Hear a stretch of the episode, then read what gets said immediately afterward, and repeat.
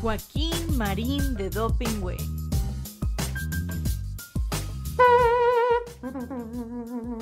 Atención.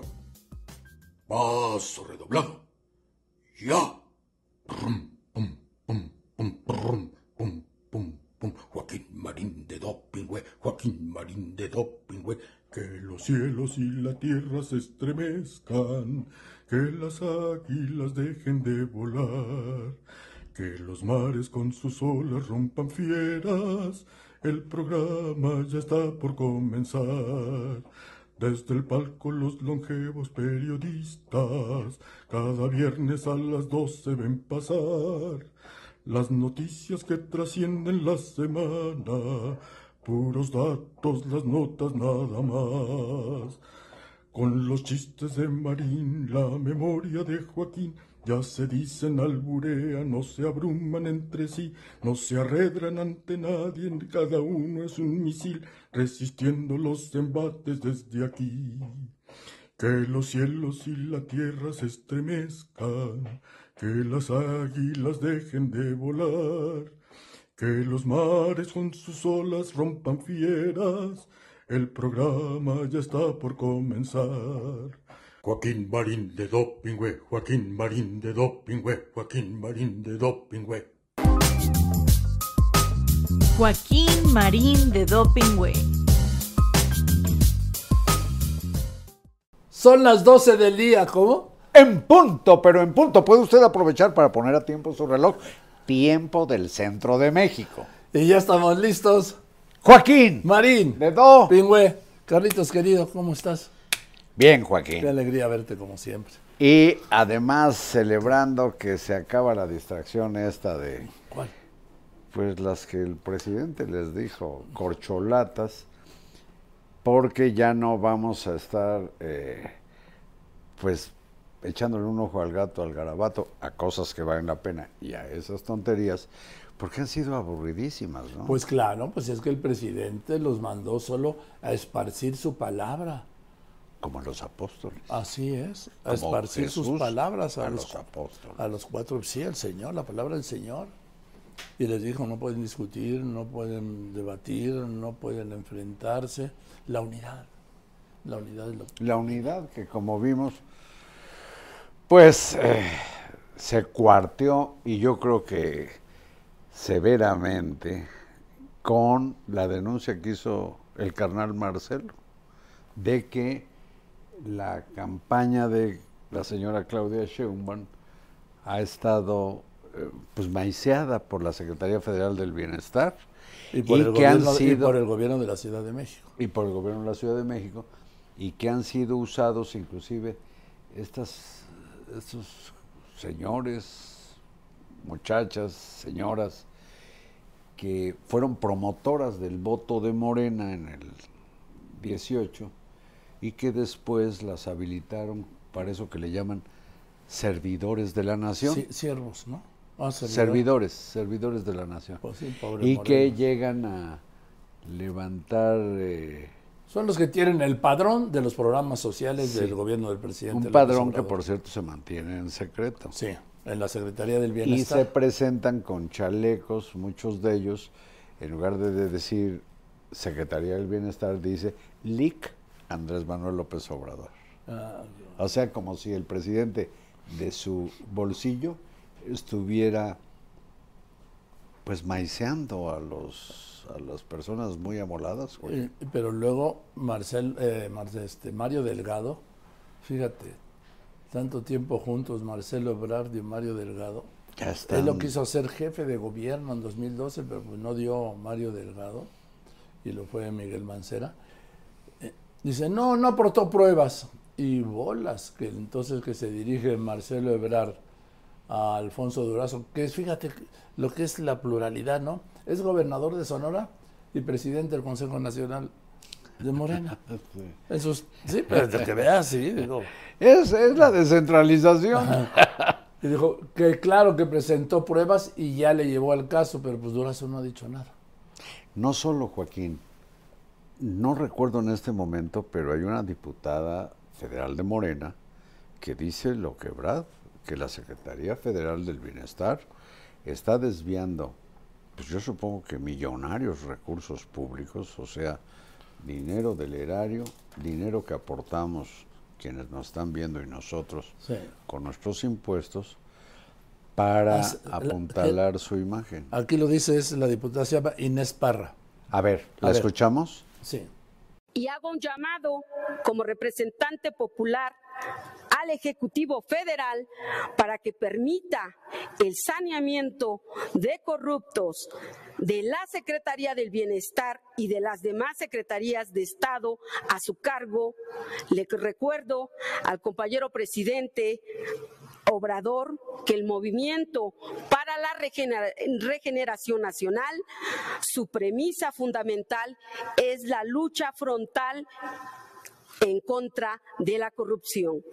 Lamento que ya en el ejercicio del poder se haya olvidado esto y no se haga nada por el combate a la corrupción, porque se continúa dando el clientelismo político, el condicionamiento de los programas sociales, se continúa con la cultura de la dádiva, influyentismo e intermediarismo el colmo de lo que sigue pasando en la Secretaría del Bienestar y por eso, ante el grave pendiente de no presentar denuncia de hechos por las dos instancias obligadas por ley a hacerlo, la Auditoría Superior de la Federación y la Secretaría de la Función Pública, que se niegan a hacerlo y están silentes. Por lo que me veo en estos momentos, por ética y moralmente obligada a presentar la denuncia en contra de la Secretaría del Bienestar ante la Fiscalía Anticorrupción. La denuncia contra la Secretaría del Bienestar en estos momentos es una cuestión de ética política y un intento más de mi parte por la regeneración del quehacer político de la Administración Pública Federal. Si no se castiga a los servidores o funcionarios públicos corruptos, no habrá combate a la corrupción y todo estará en entredicho. La denuncia es precisamente, si bien es cierto, la Secretaría del Bienestar es una institución o una Secretaría de Estado, al final de cuentas los responsables son personas. Entonces, por lo tanto, quien resulte responsable, la Secretaría es todo, hay un conjunto de un organigrama, pues quien resulte responsable. Si de manera directa o en este caso, la responsable en este momento por no solventar eh, los pliegos de observaciones que asciende de más de seis mil es la titular, pues ella tendrá que responder o los que resulten responsables. Hasta por 6 mil millones de pesos. Bueno, bueno, bueno, bueno. Y el presidente todavía lamentando que el Instituto de Transparencia y Derecho a la Información y Protección de Datos Personales cuesta mil millones al año. Pues aquí en unas cuantas semanas ya se chingaron seis mil millones de pesos, según dice esta diputada. Diputada de Morena, ¿eh? Oye, ¿y la secretaria del Bienestar, No, pues ni pío. Y no estoy hablando del hermano, ¿no? ni pío. Sí, ni, ni una palabra. El presidente tampoco. Y fíjate que hace unos días una reportera le dijo, oiga, el diputado Mier, el coordinador Sí. de los diputados en San Lázaro, tiene plagada de anuncios espectaculares buena parte de, del estado de Puebla. Y el presidente dice, bueno, bueno, eso aquí lo que hay que ver. Y quién sabe qué maromas hace. Y se va, desde luego, sobre Xochitl Galvez, a quien le dijo que era la predilecta de la oligarquía. ¿Cómo ves? Pero pues si el no, a ver, pero con todo respeto, señor presidente. la oligarquía son usted los... es el presidente. pesudos, ¿no? Usted es el elegido, el, el preferido de la oligarquía. Son los que desayuna, come y cena ahí en su palacio. Pues tiene un consejo asesor Sí. con la además, crema de la crema de la no solo oligarquía. eso, hay otros empresarios que no están en ese consejo asesor y son recibidos en palacio y a ver, son los que han recibido los mayores contratos, yo creo que de sus vidas. Grandes negocios. Bueno, Esos la son- oligarquía, la oligarquía invitó en el Club de Industriales el día anterior. Oye, pero ven dónde, ¿no? En el, Club de Industriales, en el Hotel Polanco. Presidente de Polanco. No, en el Marriott, JW, como se llama. No, el ahora. Club Industriales. Ah, sí, en el W Marriott. Ah, claro, claro, en el W Marriott. A la señora Claudia Sheinbaum. Ella estaba con la oligarquía la tarde anterior en que el presidente dice que Xochitl Gálvez es la predilecta de Ya. quienes fueron los anfitriones de la señora Claudia. No, este mismo Consejo Coordinador Empresarial que dirige el señor Francisco, no me acuerdo. Cervantes, ¿no? Cervantes, sí, que es íntimo, de adorador de AMLO, eh, recibió a Delfina Gómez antes de las elecciones del Estado de México y nunca recibió la candidata del PRI. Entonces, presidente, Entonces, ¿cuál es la predilecta? No puede haber dos predilectas que son antitéticas. ¿qué son? Claudia Sheinbaum, antitéticas Ah. u opuestas. No, está bonito lo de Y la otra es eh, Xochitl. Xochitl Galvez. ¿Qué caso? Oye, oye, Oye, ¿qué- por cierto, Consejo Coordinador Empresarial lo ha invitado a Xochitl Galvez, ¿eh? no. También estuvo, por cierto, ahí en la reunión con Claudia, estuvo el dirigente de la Coparmex. Ah. Pero bueno, el caso es que, como bien dices, pues ellos La dijeron- oligarquía, oligarquía es la que está como nunca de uña y carne o uña y mugre, porque también hay mugre, Ajá, Joaquín, con el señor licenciado Andrés Manuel López Obrador. Y con Claudia Sheinbaum, vamos Sí. a decirlo. Y con Claudia Sheinbaum, sí, y no es por un error, es por una indicación. No nos confundamos, ¿sí? No nos confundamos. Pero mira, eh, cuando menos en teoría, y esto tiene que ver mucho con la legalidad, el respeto a las leyes, en teoría varios de los anfitriones de Claudia, la propia Claudia quizás, y no sé quiénes del actual gobierno de la Ciudad de México, eh, son, son probables delincuentes electorales y como implica el delito grave de corrupción, pues pueden estar en la cuerda de posibles encarcelados. No, hombre, Bueno, no, hablo de la Ah, teoría. ah, ah, bien. Lo que pasa es que a mí la teoría me da flojera. Te da te- sí, ¿sabes por qué? Porque la teoría es muy poco periodística. Tú lo sabes, tú que eres reportero de CEPA. Pues sí, pero ahora me encanta porque voy a abordar la de la relatividad. Oh, Entonces te voy a quitar solamente tres horas para que ah, entiendas no, a mí no me quitas nada. la ecuación. Aunque nos están viendo. sí, por mí. Tú cuentas conmigo por el cariño que te tengo. No, porque que- si no vamos a aparecer con cholatos en un meeting de estos repetitivos y periquescos que más bien debió patrocinar Dormimundo, dices Sí, tú. sí, sí, sí. No, sí. No Porque vamos lleva- a dormir a nadie. No, Sí. no, Carlitos, no. Pero, Y es que los conservadores, porque los reaccionarios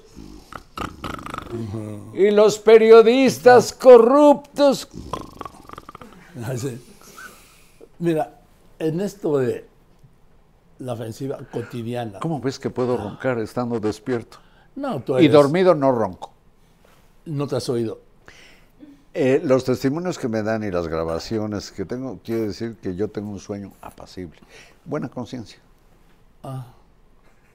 ¿Y, es tu, y tu sueño es también reparador? Ni que estuviera destartalado, Joaquín. bueno. Si dicen sueño reparador, Así yo imagino, se acostó alguien que parecía coche después de haber chocado con un tráiler. No, no, no. Sueño reparado. ¿Sí? Bueno, el caso es que, eh, ¿Qué, Carlitos? pues que no vamos a teorizar, sino hablar solo de hechos. Eso. Javier a la Torre, saludos. Bueno, vamos a hablar solo de sucesos que nuestra chamba pues, Oye, ¿qué los que importan son los periodísticos. Cuando dicen, quieren decir como algo que fue muy importante, dicen, fue un suceso.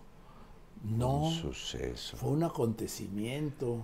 No, lo traen oye, del inglés. Oye, y luego, y luego esto del manejo pésimo de, del idioma y del significado de las palabras, cuando hablan por ejemplo, de personas asesinadas y hasta descuartizadas, dicen, este, con el saldo de dos personas privadas de la vida. Sí, los- no, asesinadas, Sí. cabrón.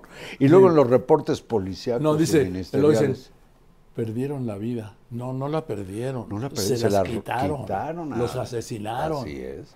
Y luego cuando es que dicen ahora los reporteros, que algunos hablan de, como policías, ¿no? Una femenina. Ah, sí, sí. Y hallaron los cuerpos de dos masculinos. tú sabes, Joaquín, eso me gusta mucho de personas como tú y muchos otros. Aquí sí diría yo colegas, periodistas. Porque en periodismo no hay gremio, ¿eh? Hay una selección natural de las especies. Eso es darwiniano. Yo no tengo que ver con muchos que se hacen pasar por periodistas. Y tú tampoco. Pero en esto del lenguaje periodístico, si no es coloquial, si no es correctamente comprensible para la generalidad de la población, es un lenguaje mamurras. Entonces, nunca, nunca un periodista debe escribir. Y llegó a su casa y encontró a su progenitora lavando la ropa. No. Puta, si Oye. yo le hubiera dicho progenitora a mi madre, me corre de su digo, casa. Lo llevaron al nosocomio, donde lo atendieron los galenos. Ay, sí, A ver, sí. Oye, tu esposa se puso mal, me dijiste, sí. ¿A dónde la llevaste? Al hospital. "Ah, ¿Y quién la atendió? Pues un médico Pues de sí. guardia. Entonces, ¿por qué me pones nosocomio y galeno? Y ese menso te contestaría, porque escurría líquido hemático. Dile sangre, cabrón. El- El pan, pan, el agua, agua, el vino, vino, Joaquín. Oye, y luego cuando dicen, hablando de agua, el vital líquido. O, o peor, le dicen líquido elemento sin considerar que el agua es un compuesto de dos elementos. Pero bueno, el asunto es que... H2O, dos de hidrógeno por uno de oxígeno. Así es. El caso es que lo que no lo que no digamos de manera eh, natural, no sé, en una reunión familiar, Hablando, el lenguaje lógico no debe escribirlo un periodista. yo siempre les digo, a ver, escribe como hablas. Pues sí, Eso es todo. pues sí. Eso es todo. No Eso no quiere decir que yo te escriba, y querido Joaquín, como bien oíste, Ah, no, pero ya está en el libro de texto. Porque- ¿cómo crees que ponen esas pendejadas como... ah, sí, que porque es la costumbre. La- es la costumbre del presidente, sí, digo. y el subir para arriba y el bajar para abajo? el salir para afuera. Salir y el entrar para para, adentro. Oye, Bueno, oye, dime, eso de los libros de texto, me dejas... Sí, claro, hombre. Pues, Pues es que me hace pensar, por cierto, que está- además, esto es. A ver, ya estamos entrando a una edad, Carlitos, donde empiezan, empieza a haber algunas contradicciones.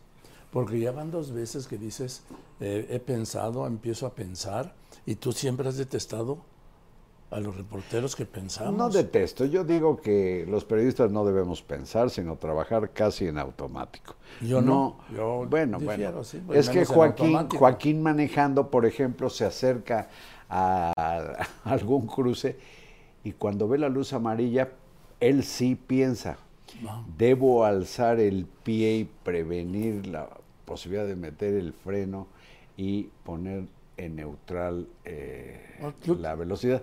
No, yo no la pienso, lo hago en automático, Sí, como pero- respirar. ¿A poco dices, No, ahora voy a aspirar? No, porque ahí está operando el sistema. Ahora voy a- El sistema del gran simpático. Hay una parte así en el cuerpo, ¿verdad? Es el gran Simpático. sistema del gran simpático el que te hace, por ejemplo, respirar cuando estás dormido. Es decir, no es un acto volitivo. Pero qué no nombrezazo. ¿verdad? Sí. Qué nombrezazo. Yo- Están como los que padecen divertículos. Digo, pues se la deben pasar carcajeándose. Fíjate que yo cuando tuve... Y el Yo tuve, simpático, yo, yo pues, tuve divertículos, pero... Y luego un cuate mío también tuvo divertículos. Y dije, sí, pero en tu caso no son divertículos, son mamertículos, le dije. sí, tú no puedes tener divertículos, cara. Pero fíjate, mi propensión a la decencia que tú no tienes hace que yo dijera, por ejemplo, divertículos, o estar aquí en un cubículo, o trazar un círculo.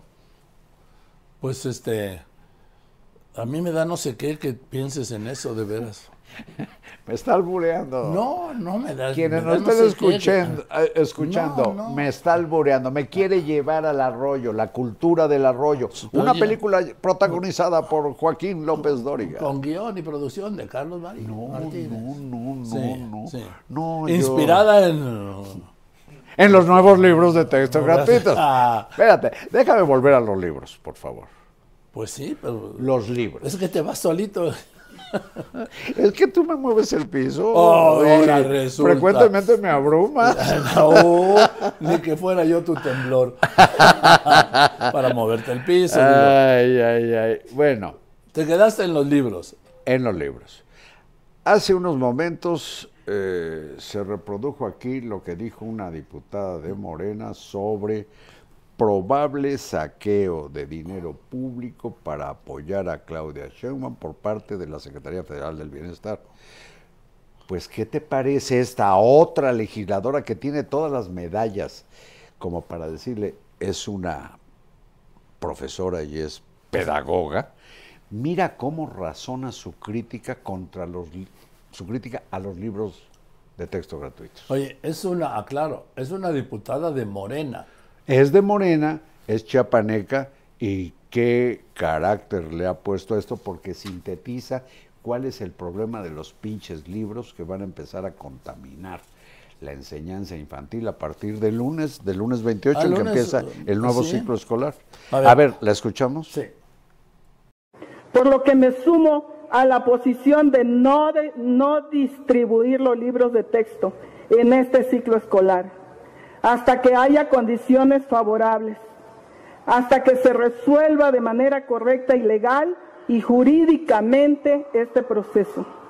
Es evidente que no solo se trata de errores ortográficos y gramaticales, sino de intenciones dogmáticas y filosóficas que conllevan a un interés político con abusos exagerados, sesgando los derechos de nuestra niñez, toda vez que la educación debe ser el pleno desarrollo armonioso de las facultades físicas y mentales de nuestros niños y niñas para una vida productiva, con pensamiento crítico, reflexivo, analítico y conocimiento universal. La educación debe ser laica, gratuita y obligatoria.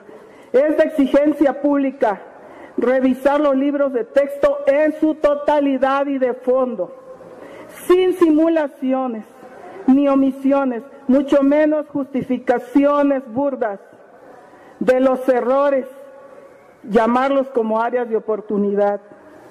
Por este motivo he solicitado una auditoría a efecto de que se esclarezca y se transparenten los gastos para el proceso de la elaboración de los libros de texto.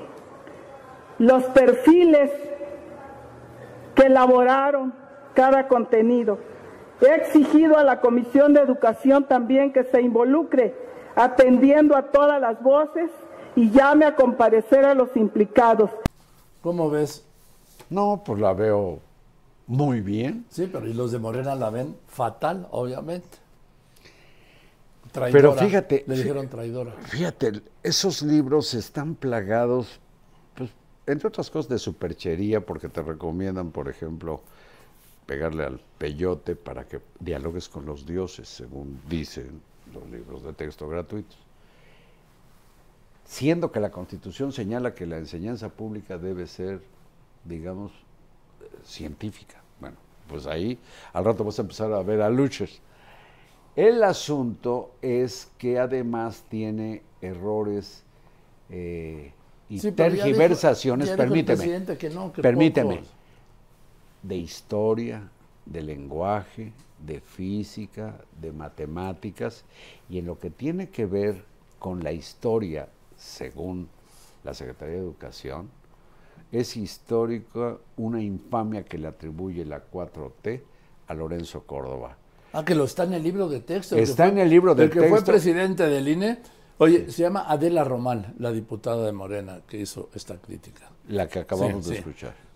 En el libro de texto, este, Está Lorenzo Córdoba. sí, Pues me iba yo a referir a su creador, sí, este Marx Arriaga. Ah, de Marx Arriaga y sus secuaces. Es una banda de sectarios que trabajan en materiales educativos de la CEP. Sí. El asunto es que está Córdoba como racista en un paquete, digamos, en un contexto donde se habla del genocidio en Armenia eh, a principios del siglo XIX y del genocidio en Ruanda en la primera mitad de los años 90. Porque dicen que se expresó eh, despreciativamente de una cosa que además implica una inexactitud, que está en contra de los pueblos, comillas, originarios. Y tú sabes de dónde son los originarios de la humanidad. Pues de África, cabrones. Todos los demás somos invasores de territorios donde no tuvimos origen. El asunto es... Esto no viene, no, pues no, esto no está en los libros. No, Sí, no, ¿Por qué no te consultaron eso de África? no. Qué bueno que no, imagínate hablar con estos idiotas. El asunto es que dice que Córdoba despreció a los pueblos originarios y en realidad la anécdota es esta. Él, en una conversación privada que le grabaron de manera ilegal, cuenta como un bribón, un, pues, de alguna comunidad indígena, le dijo, el como si hablara toro con el llanero solitario, eso dice Córdoba, dice, le dijo, yo ser gran jefe, nación chichimeca de Guanajuato, y tú, yo querer diputados o no haber elecciones aquí. Es decir, quería huesos puestos de elección popular para su banda sin pasar por las urnas. Entonces con esto ponen a Córdoba como racista y en cambio los pinches libros no ponen que Córdoba promovió que haya representación Pues no. de las comunidades indígenas en la Cámara de Diputados. Bueno, imagínate el tamaño Bueno, de es la que chingadera. O sea, son usados además como instrumentos de venganza los libros Ah, de claro, texto. por supuesto, y de pequeñas miserias que quieren hacer grandes. Es que siempre se ha Lo dicho... que le hacen al señor Eugenio Garza Sada. Sí, que se acaban de cumplir 50 años. 50 años de su asesinato y dicen que fue sustraído por un grupo revolucionario. Ah, Chihuahua, ¿te imaginas la ofensa? No solo en la comunidad empresarial, digamos, de Nuevo León, sino de la sociedad neolonesa, ¿eh? No de las Y familias. del empresariado y de las familias y del sentido común. Son chingaderas cómo escamotean sin dar el contexto de, por ejemplo, fíjate qué dato. Eugenio Garza Sada, yo lo vi en algún, está el, eh, una especie de documental, permíteme, abriendo el ropero de su recámara y había yo creo que cinco o seis trajes negros como el tuyo, porque todos los días se vestía de traje negro, que creó un sistema de salud para los trabajadores o sus trabajadores vei- 20 años antes de que se instituyera el Seguro Social y vivienda para los trabajadores 50 años antes de que Echeverría creara el Infonavit y que creó el Instituto Nacional, el Instituto Tecnológico de Monterrey.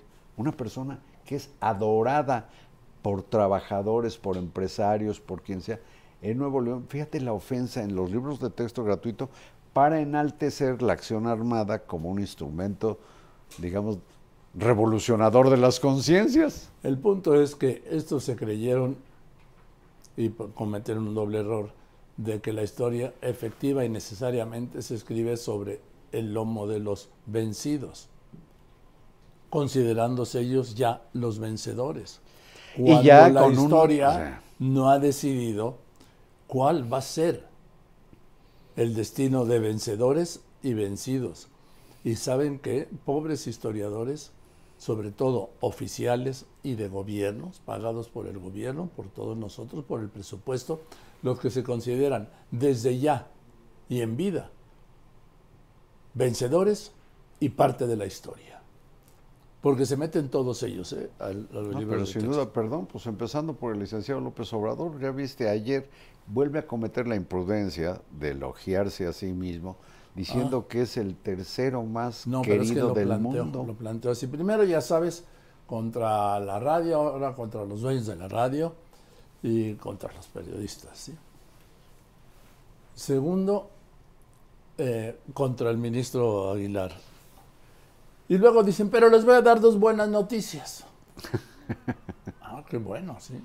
¿Cuáles son las dos buenas noticias? Dice, primero bajó la inflación. Vamos a verlo, ¿sí? Vamos a ver.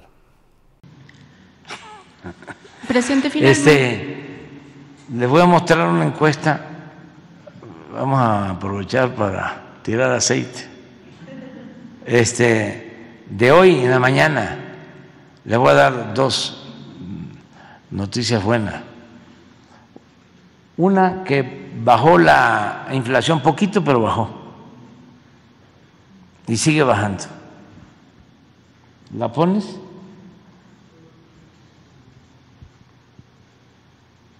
Y eso es muy bueno porque esto significa que eh, hay menos riesgo de carestía y rinde más el ingreso si cuestan menos los alimentos, si cuestan menos las mercancías, no se deteriora el poder de compra, el poder adquisitivo del salario, del ingreso. Ahí está, mira. Este es de hoy, ¿no? El dato.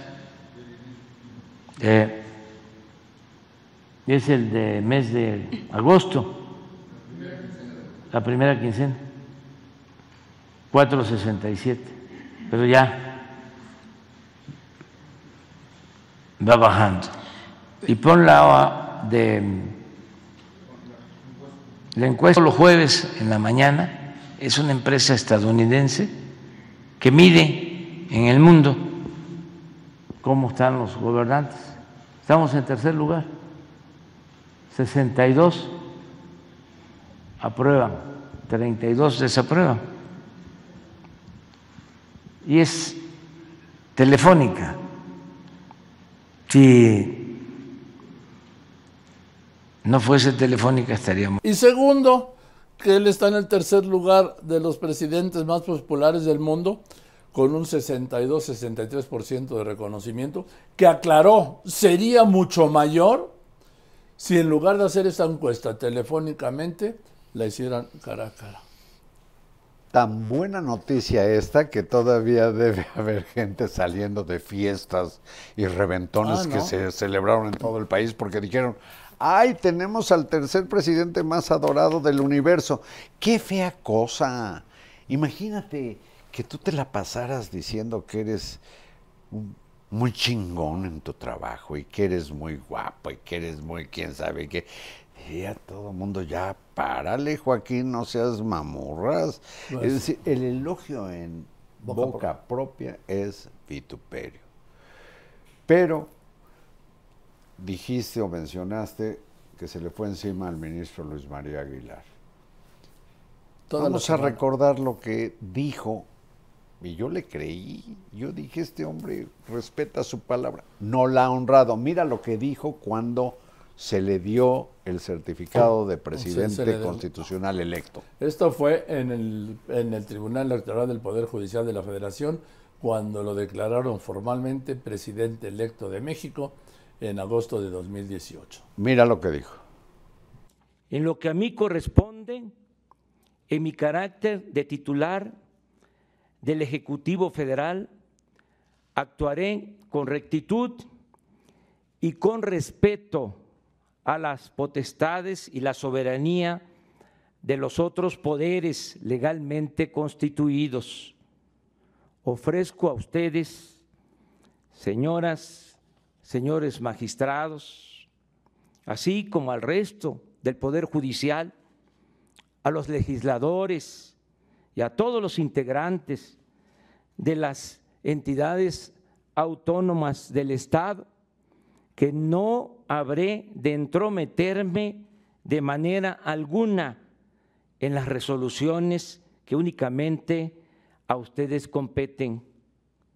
En el nuevo gobierno, el presidente de la República no tendrá palomas mensajeras ni halcones amenazantes, ninguna autoridad encargada de impartir justicia será objeto de presiones ni de peticiones ilegítimas cuando esté trabajando en el análisis, elaboración o ejecución de sus dictámenes y habrá absoluto respeto por sus veredictos. Y entonces, Ahora inclusive busca que se, eh, pues se persiga a los juzgadores. no, y también, a ver, aquí el punto es dice que él no iba a influir en nada, ¿sí? Otra. Yo creo que en su lema de no mentir, no robar, no traicionar, en el último, eh, el último término, no traicionar, pues yo creo que la traición comienza cuando, cuando no honras tu palabra, tu compromiso. Es una traición a sí mismo. Ya lo escucharon ustedes, dijo claramente que respetaría y no respeta nada. Ya ves que inclusive la trae contra el Instituto Nacional de Transparencia y Protección de Datos Personales. Pero caray, un día después de que reafirma que lo quiere desaparecer, por fortuna la Suprema Corte de Justicia vuelve a probar que sí es un poder que se respeta a sí mismo y ejerce su independencia y permite que el INAI pueda sesionar No. con solo cuatro miembros. Sí, y el presidente está en contra, en contra, en contra del INAI. Lo ha dicho, lo ha De las reiterado. instituciones autónomas dice Sí. que, que se crearon para, para, para, para- para disfrazar que combatían la corrupción. Sí. ¿Quién le habrá dicho la pendejada de que el INAI está contra la corrupción? No, el INAI está para hacer valer el derecho a la información de cualquiera de nosotros a quienes la autoridad no nos da la información que debe hacerse pública o ser Oye. pública. Para eso está el INAI y para proteger nuestros datos personales. Está como para ver qué diablos con la protección de los datos personales que dio el propio presidente contra, lo mismo contra Xochitl Galvez que contra mi tocayo Loret o contra tanta gente que balconea y que dice uno, ¿y de dónde sacó No. la información? Ah, Pues la sacó de su propio gobierno. Gobierno. Oye, por ejemplo, el caso de Carla Quintana, era la comisionada para la búsqueda de víctimas y renuncia. Y Renuncia, es una es un área eh, de la Secretaría de- Federal de Gobernación, ¿no? Así es. Dice que ella en su carta de renuncia dice que en virtud de los contextos actuales presenta la dimisión.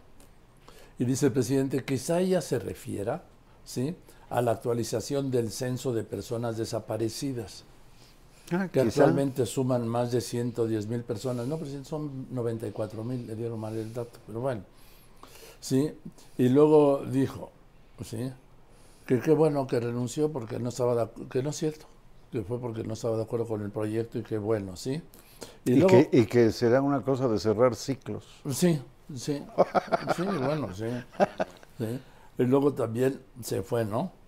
Y después dice que ahora resulta, que ahora resulta que para estos falsarios, sí, hay más desaparecidos ahora que en la época de Calderón.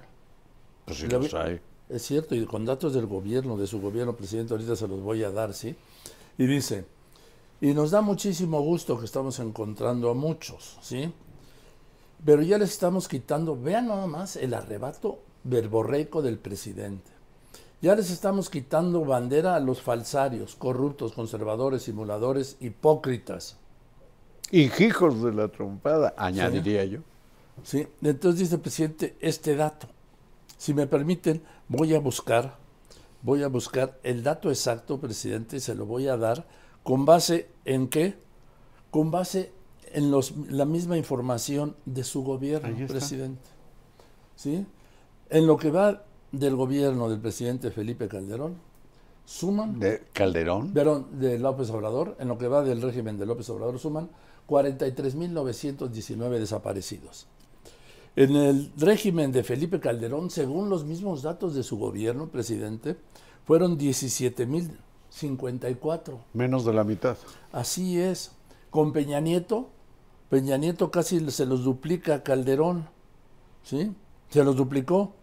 34.587 desaparecidos en los seis años de gobierno de Enrique Peña Nieto. Y ahora en cuatro y medio, diez Y mil más que con Peña. Cuatro y diez meses y 23 días van 34, van 43.919, presidente, casi 9.000 más que en los seis años de, de Peña Nieto.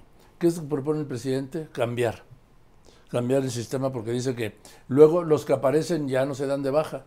Pero pues en, en gobernación, estos son datos de la Secretaría de Gobernación, presidente, en la Secretaría de Gobernación van ajustando, porque sí hay un método para decir, ya aparecimos o ya regresamos, ¿sí? Hay otros que nunca regresan, porque son los que mataron, presidente, y están en calidad de desaparecidos.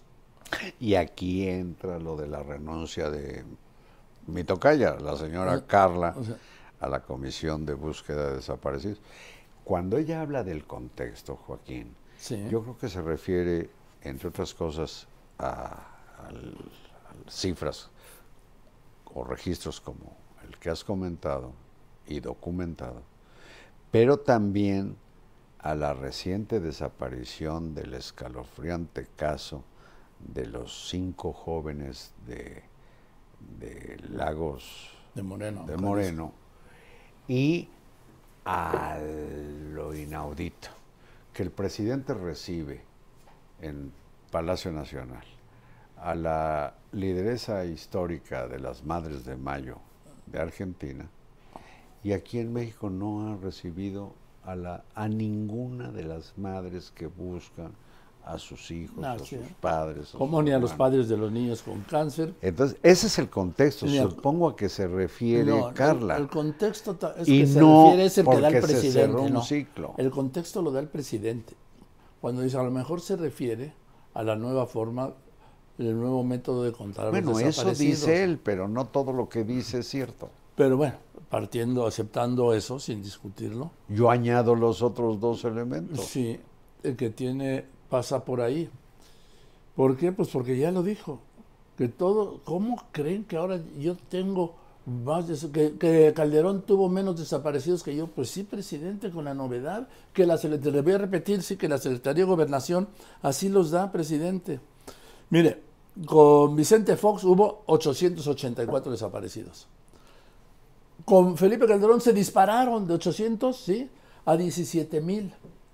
Luego llega Peña Nieto, insisto, y se va de 17 mil a 34 mil 557. Luego llega usted, y en lo que va de su gobierno, lleva 43 mil 919. Presidente, son datos oficiales.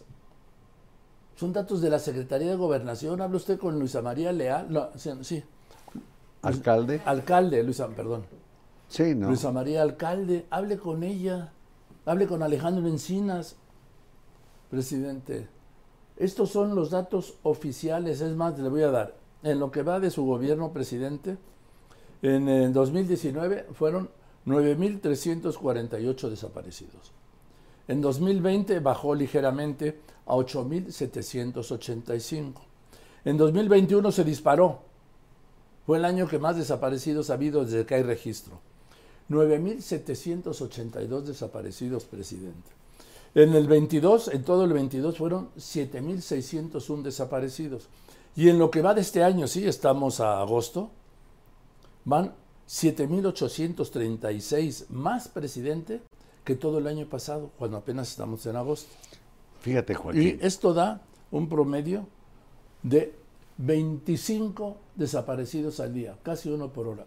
Bueno, fíjate, en los datos que acabas de, de decir, en los dos primeros años del gobierno de Andrés Manuel López Obrador, se empató el número de desaparecidos de seis años de Felipe Calderón. Ah, pues mira. 17 mil, perdón, pero Sí. sé contar. Exactamente.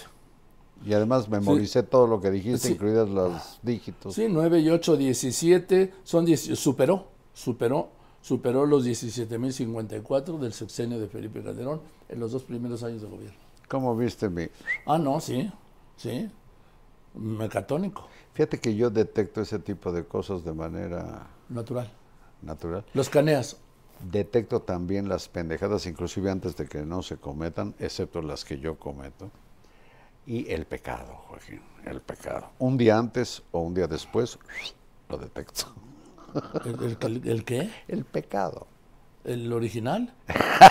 Sobre todo el original. Pues ese es, a ver, No, qué descubrimiento. Esta es una de las pendejadas que no detecté y que ya se me salió. Pero bueno, el asunto es que ciertamente en dos años superó a los desaparecidos de Calderón, o- sí. no de Calderón, eh, de todo el gobierno de Calderón, o que ocurrieron durante esos seis años, como en cuatro años, diez veces y no sé cuántos días, porque este hombre es un ábaco, eh, de este gobierno, rebasó ya lo que ocurrió en seis años de Enrique Peña Nieto. Sí. Por eso quiere cambiar el presidente la metodología para llevar la contabilidad de los desaparecidos, porque ya estamos, ya estamos en las cuentas. Carlitos ya se rebasaron los 164 mil homicidios dolosos en lo que va de este gobierno.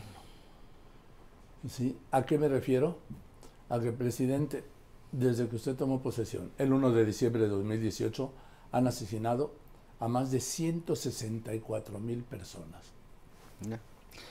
Déjalo ahí, Joaquín, porque yo, Sí. que no he consultado el reloj, supongo que debes irte ya a tu noticiario para dar la hora. Ya no sé si das noticias o lo que te apura es dar la hora, Joaquín. ¿Ah, sí? Ah, sí, Carlitos. ¿Así nos llevamos? No, hombre, me encanta que ya va a dar, eh, estamos En las calles, ¿cómo suenan la- las calles? Eh, Se amarran los coches, las motos, hasta los pobres ciclistas, carajo. El metro. El metro, el metrobús. Bueno, qué bueno que los aviones no frenan en el aire para que los pilotos sin- sincronicen su reloj. Así es. Es un servicio más a la comunidad. Pero ¿no te parece interesante mi duda? No, sí, sí, no, me parece ¿qué, atractivo ¿Qué le tal. interesará más a Joaquín López Dóriga? ¿Dar las noticias del día? ¿O hacernos el favor de recordarnos qué pinche hora es en el centro de la República? Porque tienes que estar ahí a la una, pero a la una en punto. Y podemos su reloj. Híjole. Ay, Joaquín. Pues ahí dejo planteada la duda a ver qué responde la audiencia. Gracias, Carlitos. Gracias a ti, Joaquín. ¿Sabes qué? Que cada vez que digo, es la una en punto, pero en punto tiempo del centro de México, ¿puedo estar ajustar su reloj? Te tengo aquí. Pero cómo me jodes. Joaquín, Marín. de Do. Pingüe. Gracias, Carlitos, querido. Nos vemos. Gracias a ti. El próximo viernes, como todos los viernes, a las 12 del día, en todas mis redes, en todas mis plataformas, y a la hora que usted quiera, nomás nos pones y ahí estamos. Oye, y yo ya también en mi. ¿Ves que le entré a ex? A ver, eres Carlos Marín Arroba guion bajo. Arroba Carlos Marín guion bajo. soy. soy. Y eh, yo también estoy subiendo a mi mini red, el Joaquín Marín de Dopingüe, y una que otra cosa brillante que se me ocurre. Eh, ¿Y cuánto subes, Carlitos? Sí. ¿Cuánto subo? No, estoy yendo, digamos, paso a paso. Por lo pronto subo mi texto de Milenio todos los días. Subo también algo especial que considero que ocurrió en el día. Y subo los promocionales y el programa que acabamos de hacer en este momento, Joaquín Marín de Dopingüe. Muy bien, aquí veo que ya tienes ya 2.575 seguidores. Híjole, y yo sin tubos, son, son muchos o poco. A ver. Voy yo ¿tienes- dos semanas. ¿Tienes menos de un mes? Voy dos semanas. Tres voy a Bueno, hacer. menos de un mes, digo. Por eso, ¿está bien o no? Extraordinario. Acuérdense, arroba Carlos Marín guion bajo soy. Gracias. Y sí espero ser Oh, y el que buenas dice tardes. soy. Buenas tardes, Joaquín. Marín. De Do. Pingüe. Carlitos querido. Que estés muy bien. Joaquín Marín de Dopingüe.